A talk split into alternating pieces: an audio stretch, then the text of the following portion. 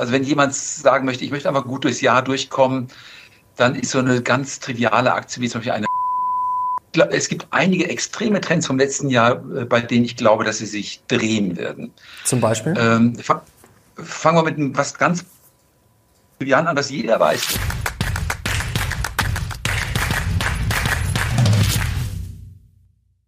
Servus Leute und herzlich willkommen in einem brandneuen Video auf meinem Kanal. Mein Name ist Mario Lochner und ich bin heute zurück mit einem spektakulären Gast. Er ist Fondsmanager und einer der bekanntesten Value-Investoren des Landes. Herzlich willkommen, Dr. Henrik Leber. Hallo Lochner, hallo. Herr Leber, herzlich willkommen im neuen Jahr und heute wollen wir über das Jahr 2024 sprechen, was Sie erwarten, wie Sie investieren. Also das wird sehr, sehr spannend. Und Leute, wenn ihr solche hochkarätigen Gäste nicht mehr verpassen wollt, dann unbedingt jetzt Kanal abonnieren. Herr Leber, ich frage Sie gleich mal ganz direkt, wenn Sie in diesem Jahr 2024 nur eine Aktie haben dürften, welche wäre das? Oh, das ist eine richtig schwere Frage. Sie dürfen auch notfalls zwei nennen. Ja. also wenn meine Frau mich fragen würde, würde es immer mein, einen meiner Fonds nehmen, nicht der Karte Statini Valuflex Fonds, weil sie weiß, da weiß sie genau, was ich tue und da hat sie mich genau vor Augen und wenn ich was falsch mache, dann sieht sie das auch. Ähm, weil ich ja selber auch gern streue. Es gibt ganz langweilige Aktien, äh, also wenn jemand sagen möchte, ich möchte einfach gut durchs Jahr durchkommen, dann ist so eine ganz triviale Aktie wie zum Beispiel eine Resmed äh, ganz mhm. interessant. Äh, das ist ein wunderbar langweiliges Unternehmen dass äh, so Beatmungsmasken gemacht, wo man in der Nacht besser schläft. Äh, ganz gleichmäßige Entwicklung. Also da kann gar nicht viel äh, schief gehen. Für jemand, der, ähm, der so ein bisschen streuen möchte, sind wahrscheinlich die sieben oder fünf großen Internetaktien immer noch die beste Wahl. Die mhm. werden weiter dominant sein für jemand, der einfach nur schlafen möchte und ab und zu mal am Jahresende wieder aufs Depot guckt, die Berkshire Hathaway natürlich. Und dazwischen gibt es ein breites, breites Feld von, von Einzelaktien. Und mein Job ist ja, das zu kombinieren, also durchzumischen, damit dann was Gutes Ganzes rauskommt. Darum so eine Einzelaktie, das ist eine schwere Frage. Meine Frau sagt immer, kauf deinen eigenen Fonds, da weiß ich, was du tust. Was ist denn Ihre größte Überzeugung für dieses Jahr? Ich habe jetzt schon ein bisschen Sicherheit rausgehört, dann natürlich auch die großen Player, die Microsoft, Amazons und Co., die Magnificent Seven, wie sie ja mittlerweile gerne genannt ja. werden. Also setzen Sie eher auf Sicherheit, eher auf Größe, eher auf Fortsetzung des Trends? Was sind so Ihre Erwartungen? Nee. Ich bin großer ich habe einen großen Glauben an eine Trendumkehr in diesem Jahr. Okay. Also das eine ist das, was so im Untergrund, im Untergrund durchläuft. Das ist sicher eine Microsoft, die wird auch dieses Jahr wieder mehr Geld verdienen als im letzten Jahr. Ähm, aber ich glaube, es gibt einige extreme Trends vom letzten Jahr, äh, bei denen ich glaube, dass sie sich drehen werden. Zum Beispiel? Ähm, fangen wir mit was ganz Jahren an, was jeder weiß, China. Mhm. Ähm, wir haben jetzt drei wirklich schlechte Jahre für China gehabt. China der absolut schlechteste Markt. Und ein Bekannter sagte neulich mal, der China-Boom, das ist jetzt vorbei, es ist aus und das Land ist jetzt nur noch alt und arm. Und da glaube ich, nein, das kann nicht sein. Die größte Exportnation der Welt, ähm, die hängen an unserem Wirtschaftskreislauf dran. Wir sind ganz eng mit ihnen verbunden.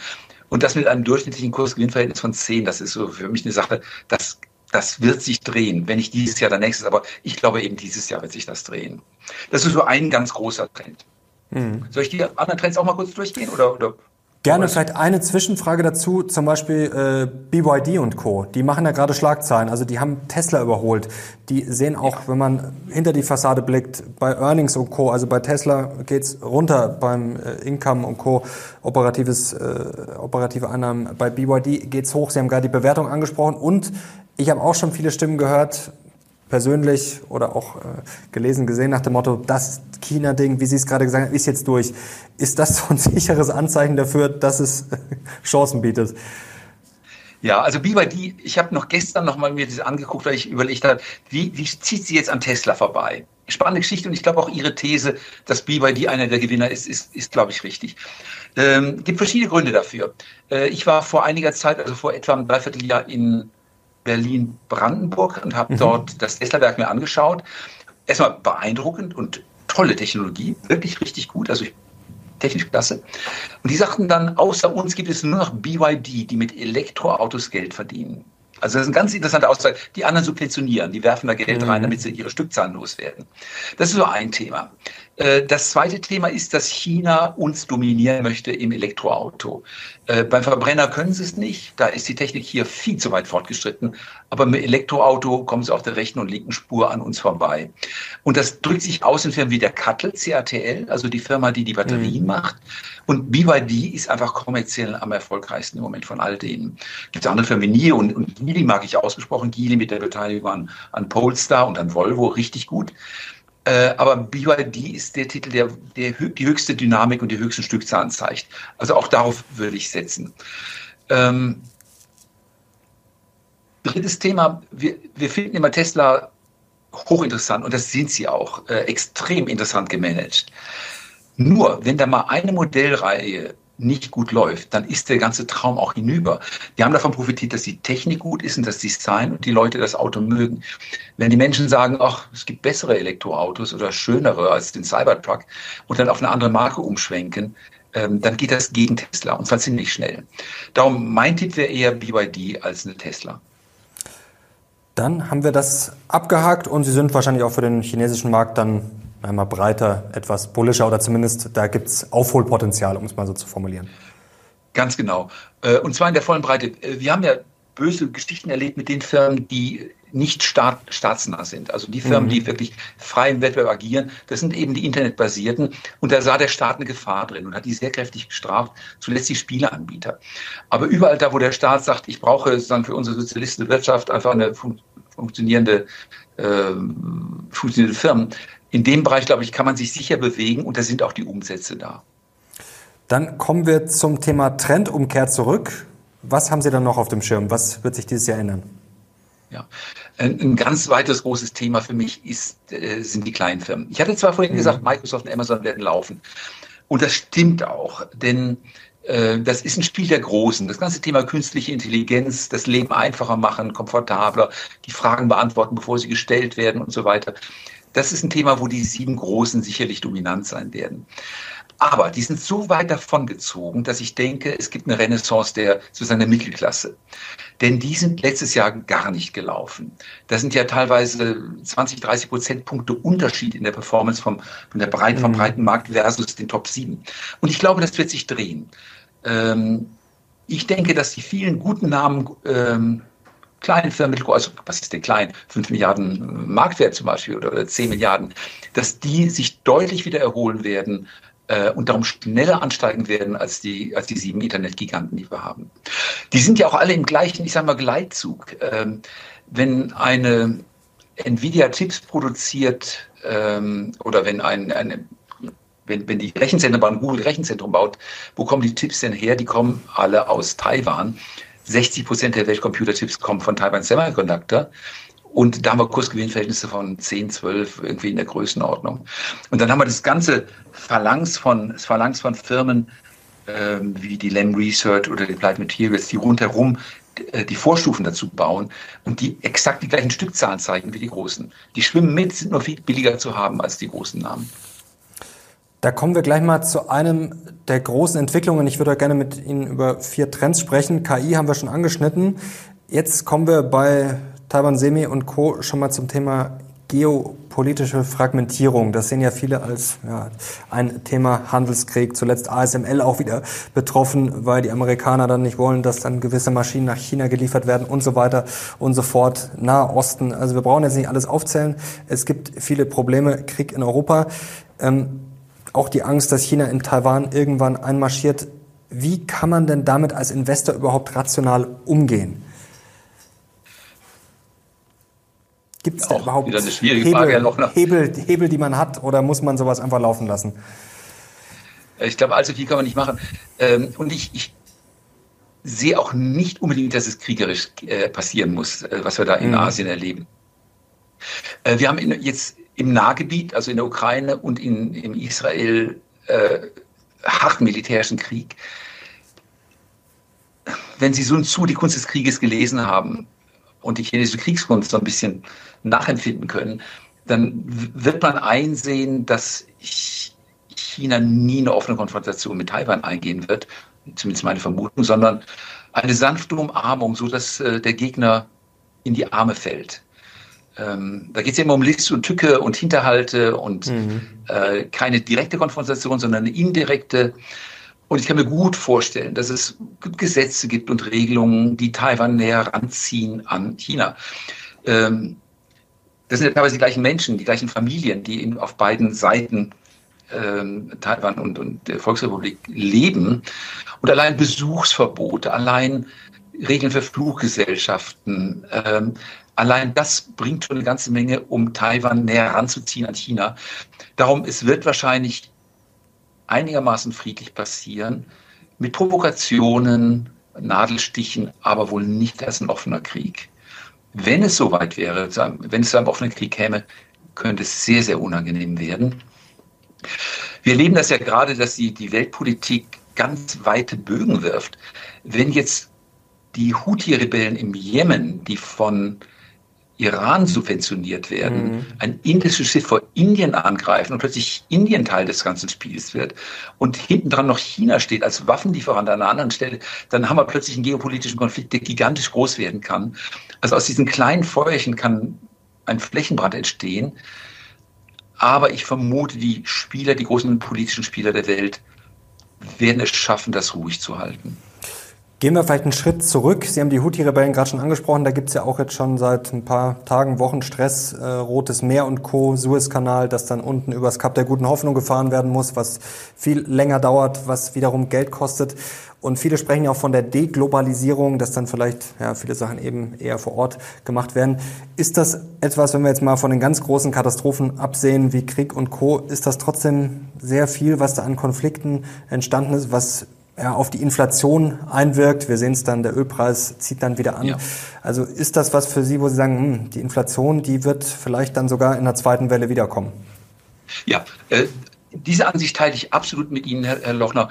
Ähm, wir haben jetzt im Grunde 30 Jahre lang Friedensdividende kassiert. Ne? Das mhm. hieß ja damals so, 1990 äh, der Eiserne Vorhang fällt und jetzt ist Frieden da und wir brauchen keine Waffen mehr und können eng miteinander leben und uns austauschen. Und die Zeit ist jetzt seit dem Ukraine-Krieg vorbei.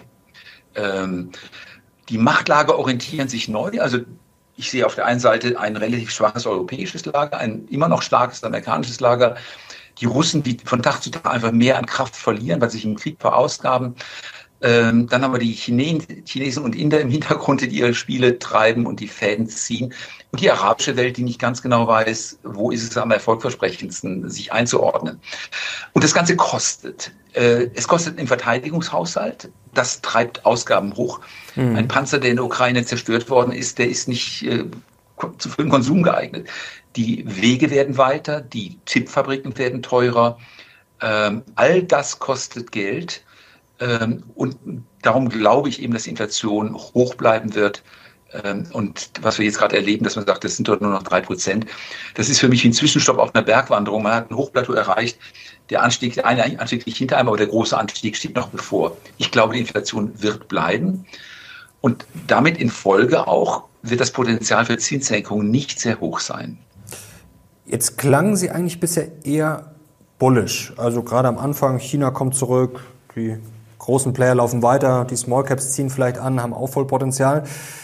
Aber jetzt haben wir in den letzten Wochen sehr viel über Zinssenkungen spekuliert. Sogar die FED sieht ja selber drei Zinssenkungen für 2024, der Markt eher so das Doppelte. Und das Jahresende lief ja relativ gut. Jetzt sind wir aber ins Jahr relativ rumpelig reingestartet.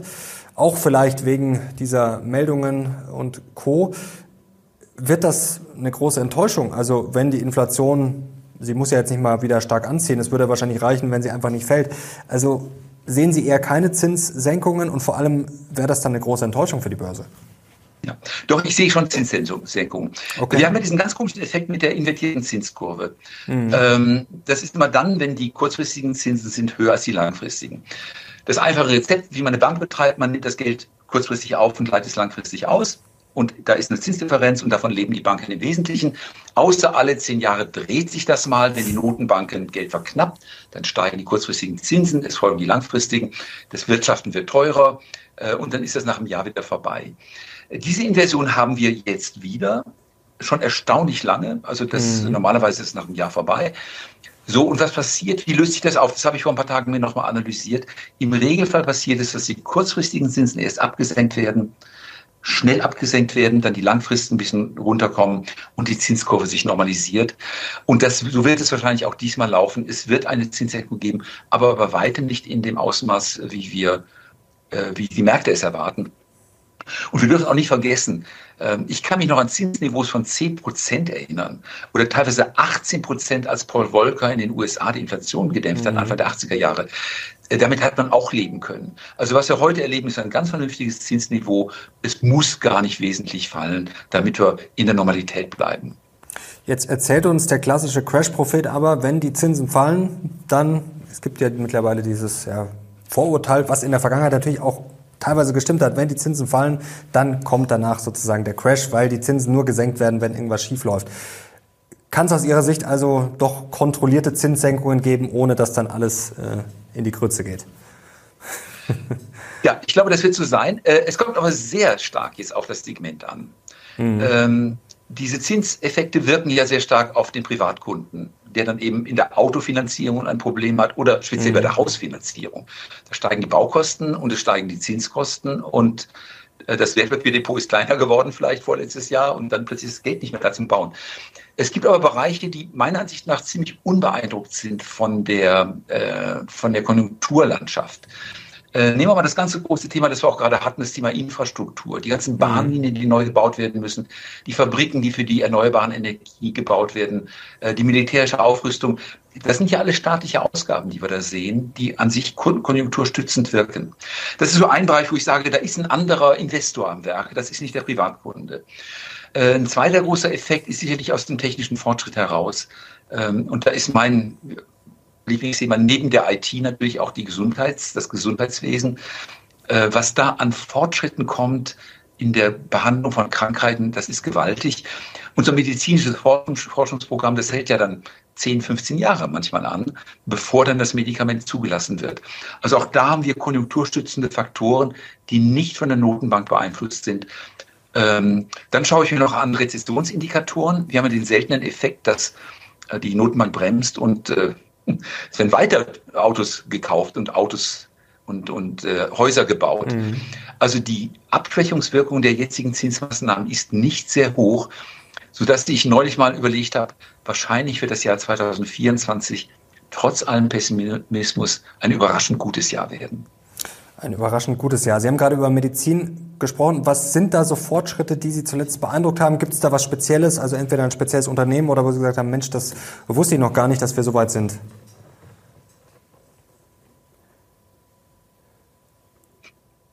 BioNTech ist ja also ich kenne es aus den, in die ja. Sie immer noch investiert sind, oder? Welche meinten Sie? Äh, BioNTech mit, da BioNTech, wird ja über Krebsimpfung gegen Krebs spekuliert und so weiter und so fort. Ja, ja. Ähm, ich, ich fange mal nochmal an einer ganz anderen Stelle an. Es mhm. sind einige Biotech-Firmen kaputt gegangen letztes Jahr, weil sie keine Anschlussfinanzierung mehr gekriegt haben. Ne, wir wissen ja in Corona, da ist da Geld reingeschüttet worden in diesen Biotech-Markt, mhm. ähm, baut Anlagen, forscht, macht schnell. Und dann geht das Geld wieder raus aus dem Markt und die, die, die forschenden Firmen sagen, wir haben doch ein Programm aufgesetzt, das braucht jetzt ein paar Jahre und das Geld geht plötzlich aus. Das ist nicht bei Biontech der Fall, aber bei einigen kleinen Firmen. Wir hatten eine Firma zum Beispiel im Bereich der Antibiotika-Forschung, die einfach hingeschmissen haben. Ja. Mhm. Ähm, weil sie einfach kein Geld mehr bekommen haben. Und das ist mir auch im privaten Bereich äh, passiert. Ich habe äh, letztes Jahr drei Biotech-Investitionen privat gemacht, weil der Markt einfach nicht da ist. Äh, das kann nur aus privaten Taschen kommen, solche Investitionen. Das sind keine börsennotierten Firmen. So, und dann schaue ich mal rein in meine, ich sag mal, in meine Firmen. Das sind Firmen, die wir im Portfolio haben. Bei der Biontech alles im grünen Bereich, die ganze Entwicklung, äh, die medizinischen Programme, die Zulassungsverfahren, äh, die sich dann an, also die sich an die klinische Entwicklung anschließen, alles im Plan, so wie es aussieht. Ich habe mir andere Firmen angeschaut oder neulich mal ein Gespräch gehabt mit einer ganz kleinen deutschen Firma namens Centogene in mhm. Rostock. Die haben, es gibt ja diese berühmten seltenen Krankheiten, da wo einer in tausend vielleicht eine mhm. Krankheit hat, die normal der Arzt gar nicht erkennt. Und die sagen, sie haben 800.000 Patientenprofile. Wenn jemand irgendetwas Merkwürdiges hat und sein Profil da einschlägt, sein Genprofil, können mit 80 Prozent, 70 bis 80 Prozent Sicherheit sagen, welche seltene Krankheit dahinter stecken können kann. Und diese Firma notiert mit einem Börsenwert von 30 Millionen, wo ich denke, extrem interessante Forschung. Der Markt mag es gar nicht. Und dazwischen habe ich einen großen Bereich an Firmen, die äh, gestern nochmal beschäftigt mit der Firma Schrödinger aus den USA. Mhm. Die machen Moleküloptimierung. Ähm, und da geht es darum, da hat jemand einen Ansatz oder eine Idee, welches Molekül wie wirken könnte. Und die optimieren das auf den Menschen hin. Das ist von dem Abbau im, im Blut äh, über eine ausreichende Zeitraum geht, dass es keine Übelkeit hervorruft und solche Dinge, dass es vielleicht ähm, über den Mund oral eingenommen werden kann, nicht gespritzt werden muss. Und die kommen einfach systematisch vorwärts mit ihrer Forschung. Und da gibt es eine ganze Reihe von Firmen, die einfach ganz klar ihren Forschungskurs einhalten. Äh, und das wird irgendwann mal zum Erfolg führen, außer das Geld geht vorher aus. Jetzt habe ich mir noch zwei Notizen gemacht zur geopolitischen Fragmentierung. Ähm, wie sieht es denn da aus in diesem, ja, viele sagen ja, die Welt war noch nie so unsicher, das lassen wir jetzt mal dahingestellt. Äh, das ist auch immer natürlich eine, äh, objektiv schwer zu bewerten. Wie sieht es denn aus mit Gold in diesem Umfeld und vor allem auch mit Bitcoin? Ja, also bei Gold wissen Sie, habe ich keine Ahnung.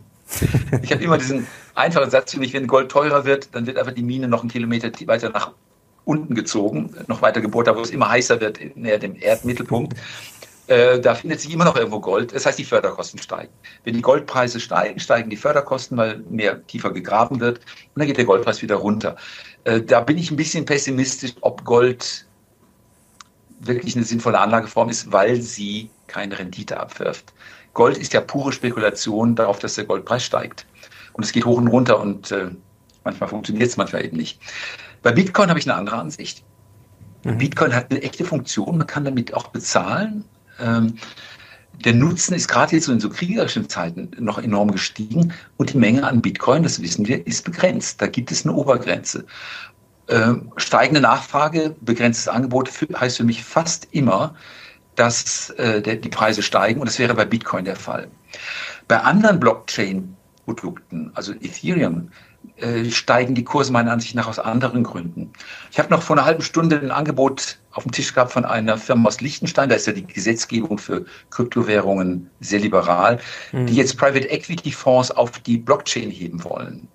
Ja, das heißt, ich habe, heute ist ja so Private Equity, da muss man schwierige Notarumschreibungen machen, wenn man etwas verkaufen möchte. Mit der Blockchain geht das, geht das ganz simpel. Also da kommen die kommerziellen Anwendungen. Und dann haben wir noch dieses Halving beim Bitcoin zusätzlich, mhm. dass also praktisch die Schürfkosten sich verdoppeln oder der Schürfaufwand sich verdoppelt ab, äh, ab diesem Jahr. Auch das führt zu einer Verknappung. Das sind alles Gründe, die dafür sprechen, dass das langsam ein erwachsener Markt wird. Äh, und darum glaube ich, dass Bitcoin weiterlaufen wird, kräftig laufen wird. Ich weiß allerdings nicht, ob das jetzt dieses Jahr oder nächstes Jahr passieren wird. Es gibt ja auch viel Diskussion um Spot, ETF und Co. Merken Sie das auch in der Branche, dass es langsam ernst genommen wurde? Früher war es ja schon etwas belächelt. Sie sind ja schon lange dabei. Merken Sie da auch vielleicht bei dem einen oder anderen so nach dem Motto, ja, ich muss jetzt auch äh, anfangen, ja. dann vielleicht mal Bitcoin ins äh, Portfolio zu nehmen, gerade wenn dann Wall Street und BlackRock und Co. jetzt das auch ernst nehmen. Also ist dann auch irgendwann ein gewisser Druck da sozusagen? Ja, ja. Und Sie wissen ja auch, ich sitze ja in einigen Gremien von Familien, die dann Entscheidungen treffen müssen. Und ich merke, wenn da ältere Herrschaften am Tisch sitzen das Thema Bitcoin wird akzeptiert, dann merke ich, das ist angekommen, das Thema. Aber das ist so dann die, unsere westeuropäische Sicht der Dinge. Äh, ich, ich denke immer an, an den Gemüsehändler in, in Syrien, der nicht weiß, wohin mit seinem Geld. Wir haben im weiteren Familienkreis einen, also ich kenne die Person nicht selber, aber da ist ein syrischer Banker. Die Bank ist weg. Ja, was macht der denn? Der ist jetzt in Rente und da ist keine Bank mehr wie bewahren solche Leute äh, das Geld auf? Oder wenn wir angucken in Venezuela, ich glaube, ich, die wollten, glaube ich, einen Teil von Guatemala, glaube ich, übernehmen. So, jetzt sitzen die da in diesem Land, äh, machen rechtschaffen ihr Geschäft. Äh, da kommt plötzlich ein anderes Land und sagt, ich will euch haben. Und ähm, ich weiß nicht mehr, ob die Banken dann noch intakt sein werden. Da ist Bitcoin eine richtig gute Alternative. Wie viel Bitcoin ist denn aus Ihrer Sicht mal ganz grob rational? Denn jetzt gibt es ja die ganz Hardcore-Bitcoin-Fans, die sagen, jeder, der nicht 100% in Bitcoin investiert ist, kann ich nicht ernst nehmen. Die anderen mischen vielleicht mal so ein, zwei Prozent bei. Was ist denn rational aus Ihrer Sicht, wenn ich jetzt ein Portfolio habe? Wie viel Bitcoin mhm. soll, muss da rein? Ich denke mal, dass so eine Bandbreite von 5 bis 10 Prozent für so etwas Spekulatives äh, die richtige Menge ist. Ähm, man spürt den Effekt, wenn die Kurse steigen Es ist auch teilweise von Korrelation her recht interessant, also stabilisiert auch so ein Portfolio. Und wenn es verloren ist, dann habe ich immer noch die anderen Wirtschaftsgüter da im, im Portfolio. Also über 10 wäre spekulativ. Ich selber habe im Moment in dem Datini-Fonds etwa 7% an Bitcoin und mhm. Ethereum. Ein großer Trend, den wir gerade auch in Deutschland langsam spüren, Demografie. Älter werdende Gesellschaft. Wie investiert man da? Ist das ein Faktor für Sie, wo Sie sagen, hm, da habe ich schon gewisse Entwicklungen auf dem Schirm, wo man ja auch Geld verdienen kann? Ja, das ist ein ganz wunderbares Thema also für den Investor, nicht für die Wirtschaft. Äh, ich würde ja, ich, ich, ich wundere mich, äh, dass viele Leute, die wirklich arbeitsfähig sind, was können und gutes Wissen haben, praktisch vom Staat in die Rente geschickt werden, obwohl sie wirklich noch was tun könnten. Und mein Vorschlag für eine Rentenreform wäre einfach, das Rentenalter an das an die Lebenserwartung anzupassen, dass es automatisch mitzieht. Dann hätten wir auch keine Rentendiskussion alle paar Jahre mehr. Anderes, das ist ein anderes, Thema. Ähm, aber man kann davon profitieren. Ich bin jetzt gerade in der Zahnarztbehandlung, die sich länger noch hinziehen wird, kostet Geld. Da gibt es Leute, die machen Implantate. Implantate sind sehr wertvoll. Da gibt es zwei, drei große Firmen, die guten Namen haben. Alles rund um den Zahnarzt ist auf alle Fälle eine, eine gesetzte Sache. Alles rund um die Pflege ist ein großes Thema. Die Betreiber von Pflegeheimen finde ich ein fantastisches Investment. Ähm, früher war es so, dass die Großeltern auf das Altenteil zogen, hinter dem Haupthaus mhm. dort ihren Lebensabend verbrachten und der Familienverbund sorgte dafür. Heute ist es outgesourced an die Pflegeheimbetreiber, auch da geht es hin. Die ganzen Körperersatzteile, also praktisch da äh, künstliche Hüftgelenke sind mhm. ein ganz großes Thema. Ähm, dann diese Langzeitmedikamente gegen, was weiß ich, ich sag mal Bluthochdruck und äh, Magen und Gedächtnisschwäche und alles mögliche. Äh, das sind alles, äh, Diabetes natürlich, alles Dauerläufer. Ähm, und man kann recht leicht auf diesen Sektor setzen. Ein Kollege von mir hat neulich mal ausgerechnet, dass es diese berühmten 100-Bagger, die sich verhundertfachen können als Aktie, die findet man bei IT und im Gesundheitswesen. Und das ist genau, das sind die zwei Bereiche, die einen immer größeren Anteil am Depot einnehmen werden. Alzheimer ist ja auch was, was ganz oben auf der Liste steht. Da weiß man natürlich nicht, wer sich am Ende durchsetzen wird, aber das ist wahrscheinlich auch so ein Biotech-Thema, oder? Aber da muss man breit streuen, weil da werden es wahrscheinlich auch viele nicht schaffen, oder? Wahrscheinlich dann doch ja. schwer, das quasi die Nadel im Heuhaufen zu finden. Ja, ähm, ich glaube, es wird auf absehbare Zeit nicht gelingen. Das liegt ja mal an der Dauer der klinischen Tests. Wenn ich heute ein Wundbehandlungsproblem habe, kann ich nach vier Wochen sagen, ob es funktioniert hat. Wenn ich ein Medikament einführe in den Markt, dann weiß ich nach vier Wochen, ist die Studie beendet gewissermaßen, weil ich dann die Ergebnisse habe. Bei Alzheimer brauche ich ja teilweise zehn Jahre Vorlauf. Ähm, und das heißt, die Entwicklung ist unglaublich teuer von Alzheimer-Medikamenten. Ähm, und darum wagen sich nur wenige dran. Ähm, ich habe keine klare Zuversicht, dass es da den Gewinner gibt. Es hat immer mhm. wieder mal falsche Gewinner gegeben, die dann doch nichts getaugt haben. Ich kann mir vorstellen, dass eine kleine amerikanische Firma mit dem, soll ich den Namen jetzt nennen, Denali, Gerne. möglicherweise da was hat an der Stelle. Und pure Spekulation, ich weiß es nicht, ich kenne die Studien nicht, ich, ich weiß nur, dass jetzt sind wir im Biotech-Bereich die Firma Abcellera mit denen zusammenarbeitet und die ein Protein gefunden haben, das die Blut-Hirn-Schranke durchschreiten kann. Also das wirklich schafft, in, in das Gehirn einzudringen und dort möglicherweise Reparatur zu leisten. Also wenn ich das jetzt sage, dann einfach nur, da ist irgendwas Interessantes, aber ich würde niemals glauben, das ist die Firma, die die Lösung findet. Infrastruktur, da haben Sie auch schon oft darauf verwiesen, gerade weil natürlich auch viel staatliches Geld reinfließt, weil viel Bedarf da ist.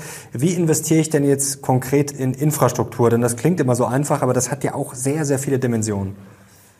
Ja, also wir haben da an sich zwei Schwerpunkte, äh, Strom und Wasserstoff. Mhm. Ähm, Bahntechnik ist natürlich auch interessant, aber da gibt es so ein paar Mittelständler, ähm, oder auch, auch Straßenbau ist nicht so spannend für mich. Wir produzieren ja grüne Energie. Das ist dann teilweise durch Windräder oder Solarenergie. Und wir wissen alle, dass die Energie an der falschen Stelle produziert wird. Dass die in Afrika günstig hergestellt werden kann. Aber wie kommt das Zeug jetzt nach Europa?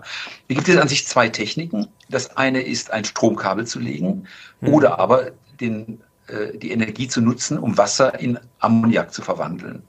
Also äh, Wasser praktisch mit dem Elektrolyseur zu spalten in Strom und, ach, und, äh, und, und Sauerstoff.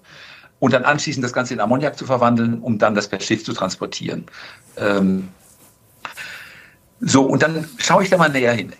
Und ich habe seit einiger Zeit die Aktie von Prysmian, aber es gibt auch mhm. andere Firmen. Ähm, oh, wer ist die dänische Firma? Ich glaube, GKN. Hm? Ach, jetzt, jetzt ich ein bisschen. Und die französische Nexon. Äh, das sind alles die Hersteller von großen Hochspannungskabel. Mhm. Und bei Prysmian ist der Auftragsbestand jetzt weit über, ich glaube, 11, 12 Milliarden Euro. Für diese Beträge haben die Aufträge, um Hochspannungskabel zu produzieren und dann zu verlegen. Und die haben gute Erfahrungen. Die haben also jetzt von England nach Schottland, stimmt nicht, von England nach Dänemark und von, Eng, äh, von England nach Schweden, glaube ich, Kabel gelegt unter Wasser. Mhm. Die bauen gerade in Deutschland einige Querverbindungen und die sind überhaupt nicht äh, teuer bewertet mit Sitz in Italien. Also das ist für mich so eine Geschichte, die fast, ähm, fast automatisch kommen wird. Und das andere sind die Hersteller von diesen äh, Elektrolyseuren, die also aus dem Wasser eben den, den Wasserstoff produzieren ähm, und, und den Sauerstoff. Ähm, und da haben wir drei Kandidaten oder vier Kandidaten. Das fängt an mit der Fortescue Metals in Australien. Mhm. Ähm, die, ich habe gestern nochmal nachgeguckt, die bauen gerade, haben gerade fünf große Projekte, um die billige Energie, die sie haben, in Wasserstoff zu verwandeln. Äh, wir haben die ITM Power in England, die für die großen Gashersteller wie Linde produzieren wird. Wir haben die Bloom Energy und wir haben im kleinen Maßstab bei Brennstoffzellen in München die SFC Energy, die kleine tragbare Brennstoffzellen herstellt. Das sind nämlich Themen, die kommen werden. Es braucht allerdings noch ein paar Jahre, bis es ökonomisch wirklich richtig gut wird. Also kann noch ein bisschen dauern, aber Sie sehen da großes Potenzial. Wie sieht es denn eigentlich bei dem Thema, wenn wir jetzt Infrastruktur nehmen, wenn wir Wasserstoff nehmen, wenn wir generell Energiewende, E-Mobilität, wenn wir das alles mal zusammennehmen, was brauchen wir dafür?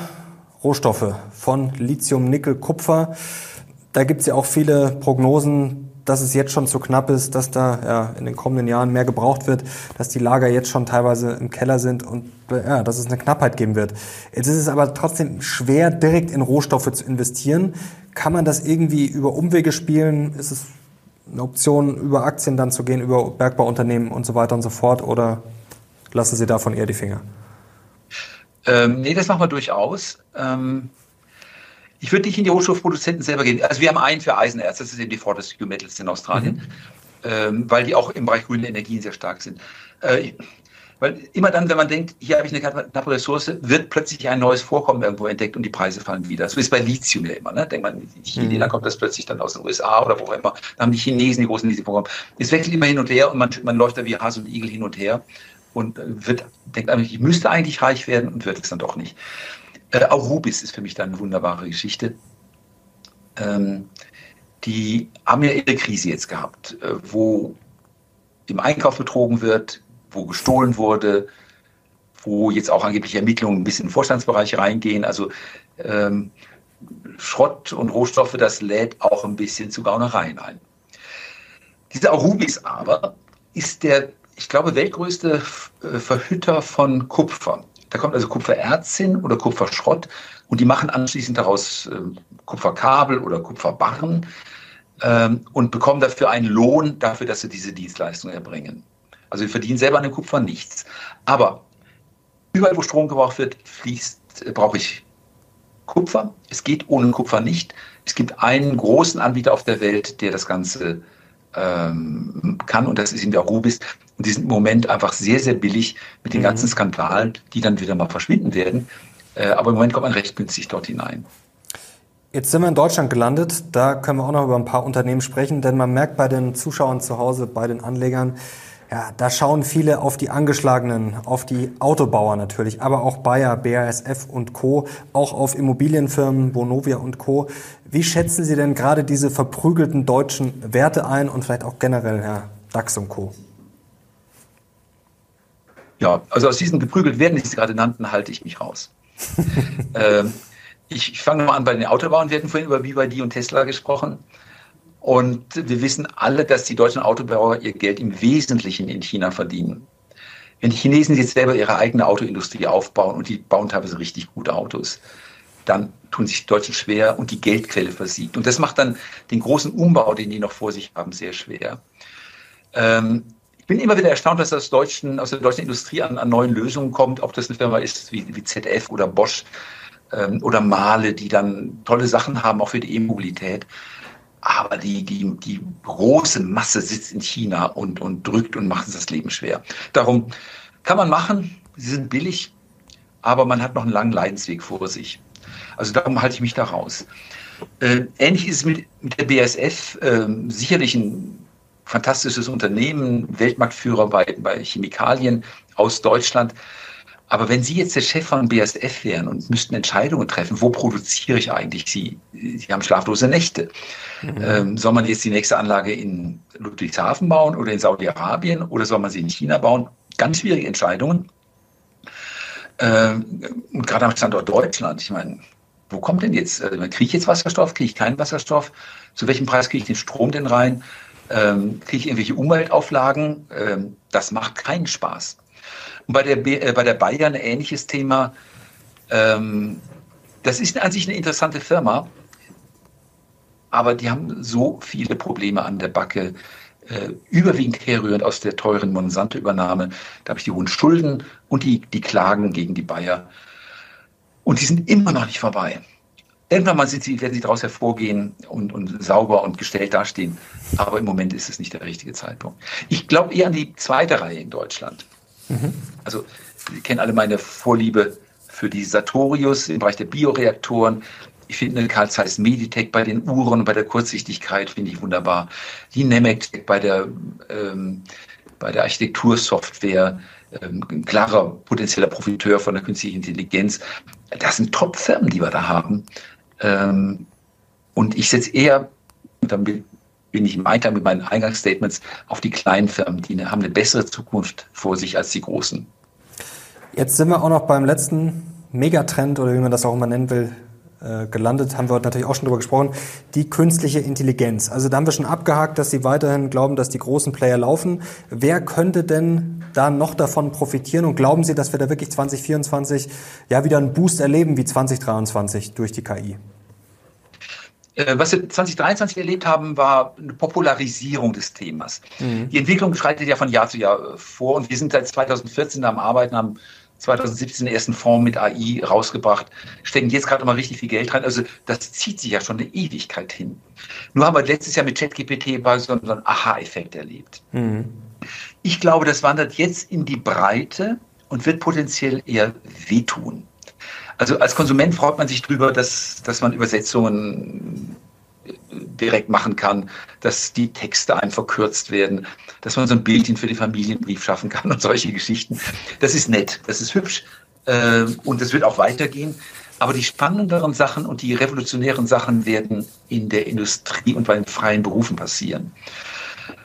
Überlegen Sie mal, wenn das ganze deutsche Steuerrecht in einer KI drin wäre, nur als Vorstellung. Und da wird einen fragen, ich brauche jetzt folgende Informationen von dir und wie ist das mit den Kindern und dem Haus und, und den Instandhaltungskosten und hast du da ein Investment gemacht und so weiter.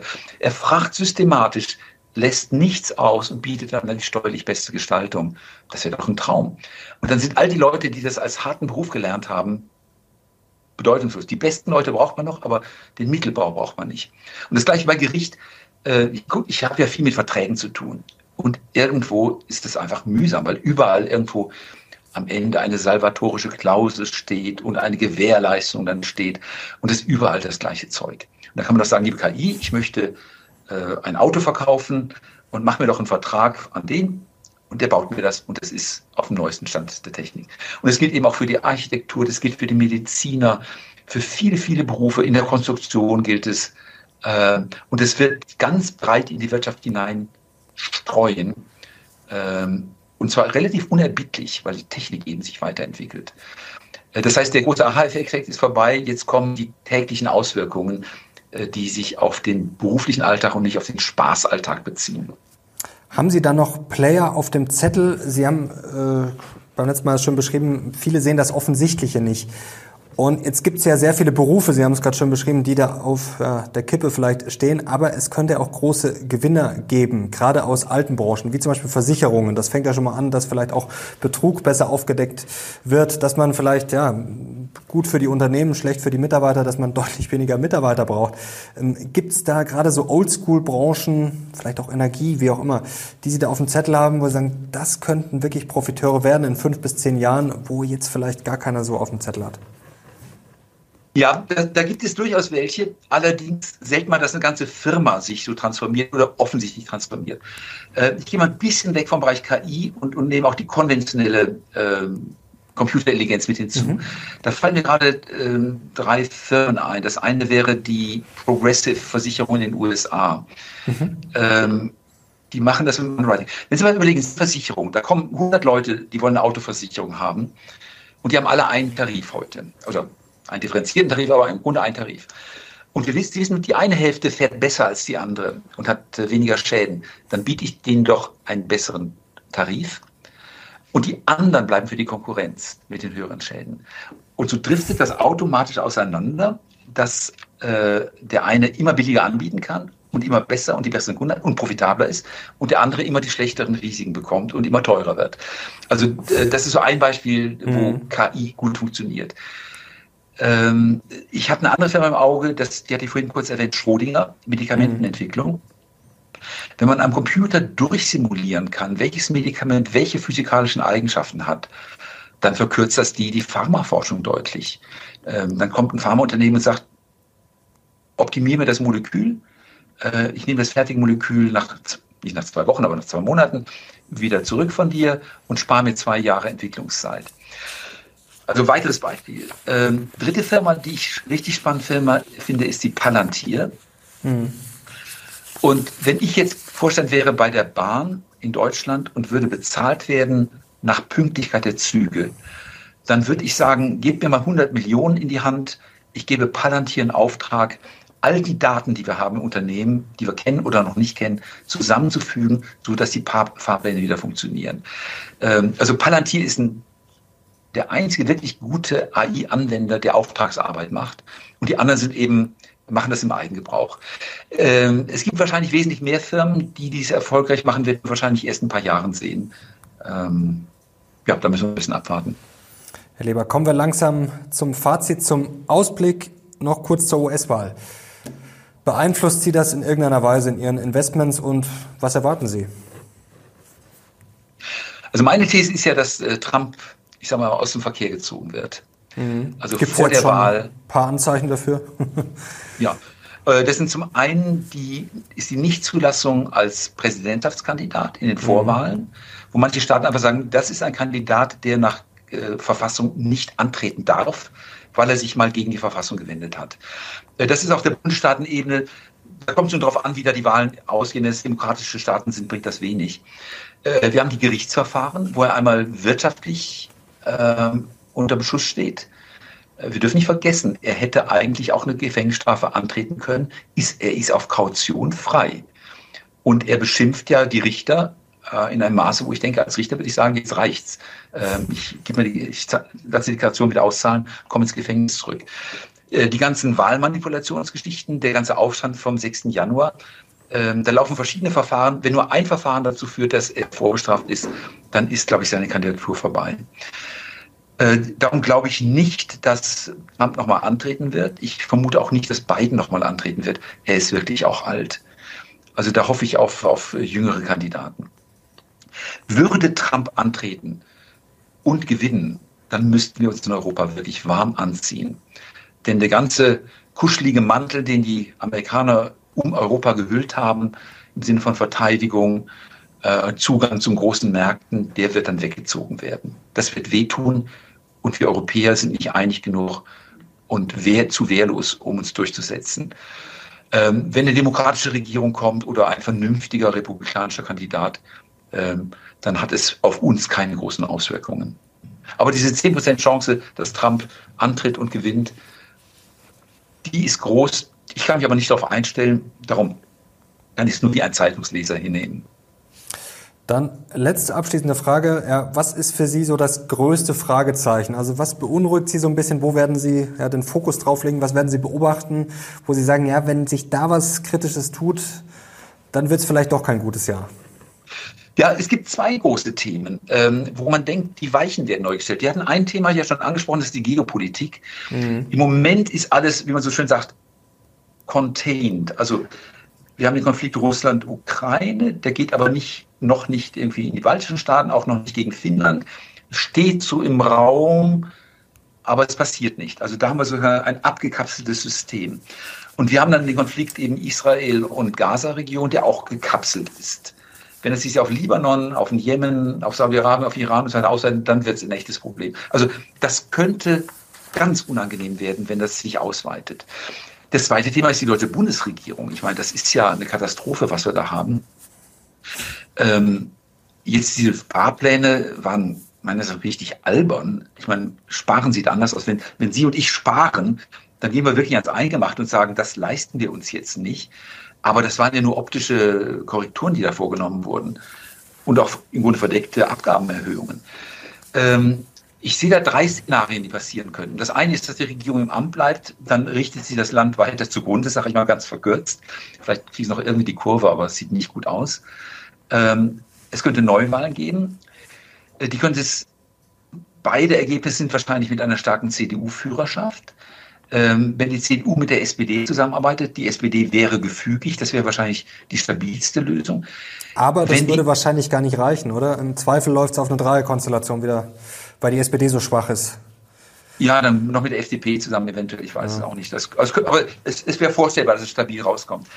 Wenn die AfD aber wirklich stärkste zweite Kraft wird, dann ist es extrem schwer, mit der umzugehen aus Sicht einer CDU. Der Grund, warum die AfD so stark ist, ist nicht, dass die Leute rechtsradikal sind, sondern dass sie einfach sagen, die sprechen Dinge aus, wo, um die die anderen einen Bogen machen. Mhm. Und dieses Aufnehmen dessen, was im Volk so an schlechter Stimmung herumgärt. Das macht die AfD stark. Ähm, das kann die CDU heilen, indem sie stärker die Themen aufgreift, die in der AfD äh, gerade präsent sind. Ähm, wenn sie das nicht tut, haben wir eine echte starke zweite Oppositionskraft möglicherweise, die eventuell in manchen Bundesländern eben auch regierungsfähig wird. Und das ist eine ganz schwierige Situation. Äh, nicht, dass ich wieder pro und contra AfD, nur die haben nicht genügend Personal, um das hinzukriegen. Äh, die haben zwar ein paar eloquente Personen an der Spitze, die gut reden können, aber die haben halt null Regierungserfahrung in der Praxis. Äh, die haben keine breite Personaldecke.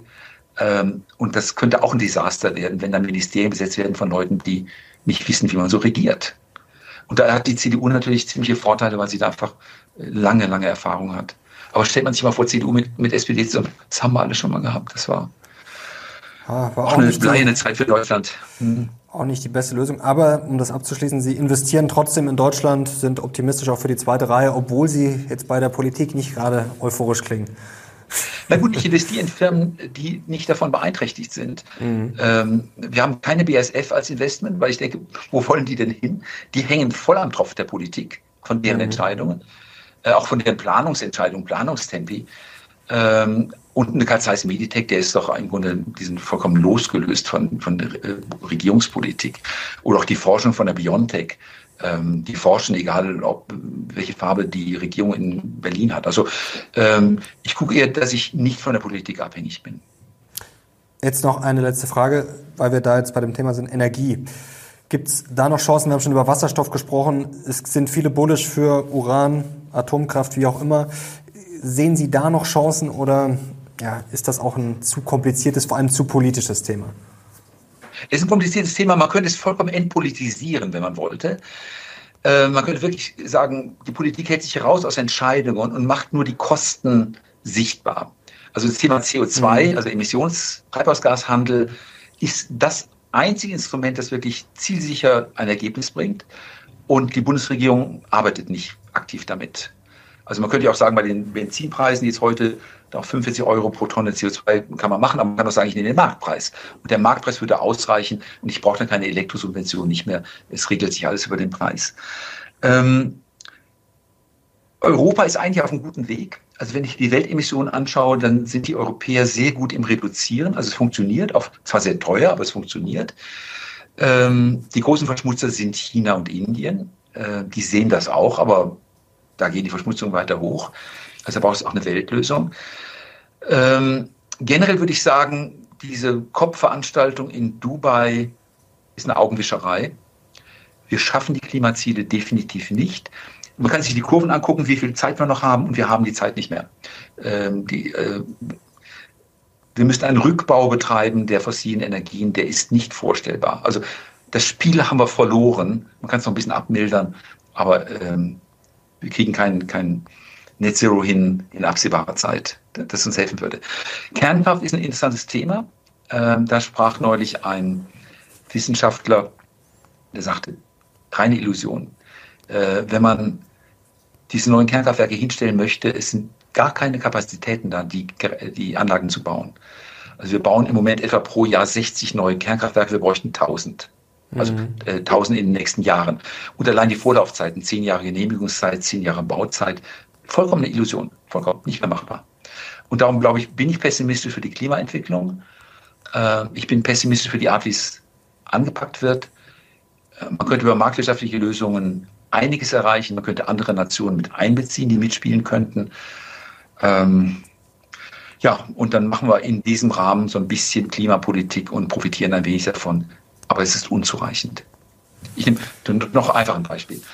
Die Firma DSM aus Holland hat ein, ein Futterzusatz entwickelt, der den Kühen das Rülpsen erleichtert. Die Methanausstöße von Kühen sind ein ganz wesentlicher Bestandteil der Klimagase, die in die Atmosphäre entweichen. So, und das kostet dann etwa so viel wie etwa, entspricht einem Gegenwert von 100 Euro pro Tonne vermiedenem CO2. Packt das irgendjemand an? Nein. Es wäre so einfach, so simpel, da Lösungen zu finden. Und stattdessen sind wir in einer Verbots, Verbotswelt gefangen der jetzigen Regierung, die nicht zum Ziel führt. Herr Leber, wir können uns noch stundenlang unterhalten. Ich hoffe, wir knüpfen bald wieder dran an, um das jetzt abzuschließen. Wenn ihr Herrn Leber wieder sehen wollt, gerne Daumen hoch und natürlich Kanal abonnieren. Letzte ganz kurze Frage. Wenn nichts ganz Böses dazwischen kommt, dann stehen wir 2024 höher als heute. Sie sind optimistisch. Ich bin optimistisch in dieser Hinsicht, ja. Sehr schön. Dann schließen wir das Interview optimistisch ab. Herzlichen Dank, hat wie immer großen Spaß gemacht. Machen Sie es gut, Herr Lochner. Vielen Dank und ich wünsche Ihnen natürlich ein gutes Jahr 2024 und euch natürlich auch. Und wenn es euch gefallen hat, wie gesagt, gerne Daumen hoch. Ich bin sehr gespannt auf eure Kommentare. Danke Ihnen, danke euch. Wir sehen jetzt raus. Bis zum nächsten Mal. Ciao.